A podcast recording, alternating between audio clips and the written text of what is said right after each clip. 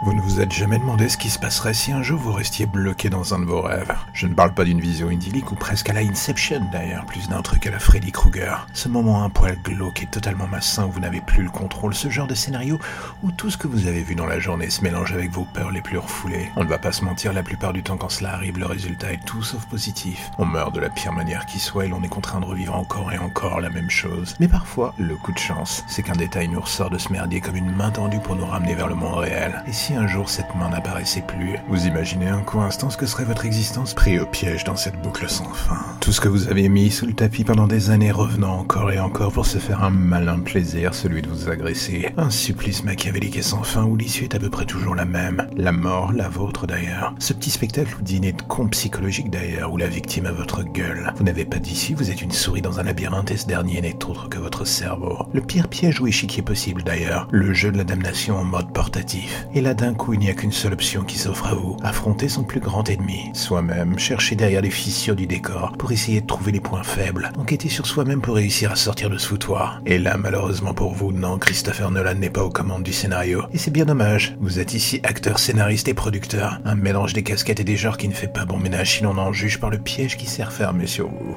Et là, d'un coup, vous entendez cette voix au loin, elle ressemble à la vôtre avec juste quelque chose de plus glacial dont le ton en appelle vous disant de venir vers elle, de prendre les choses en main, lesquelles d'ailleurs, le bordel de votre existence? Votre vie est à l'image de vos cauchemars, l'espace d'un instant. Vous avez l'impression d'entendre votre psy, cette femme qui tentait sans cesse de vous expliquer que les meurtres que vous aviez commis n'étaient pas de votre faute, mais le résultat de la prise de contrôle de votre autre personnalité. Son image est terriblement floue et confuse, vous ne vous en souvenez plus, presque plus, plus rien ne vous revient à l'esprit. Et cette voix qui se moque de vous au loin, encore plus fort, toujours plus forte, elle résonne dans votre tête. Vous voudriez vous arracher les tympans pour ne plus rien entendre, mais le problème c'est qu'elle est déjà dans votre tête. Il n'y a rien à faire et soudain quand vous rouvrez les yeux, vous êtes à nouveau dans cette cellule. Plus aucun bruit à l'exception des battements de votre propre cœur. Pas de porte de sortie, rien sur les murs. Juste cette table devant vous. Un verre d'eau et deux pilules. La voix retentit à nouveau, elle vous invite à arrêter de lutter. Quelque chose en vous vous dit qu'elle a raison. Vous êtes prisonnier de vos rêves, de vos cauchemars. À quoi bon lutter d'ailleurs? Vous prenez la pilule, la première, la deuxième, le verre, vous les avalez.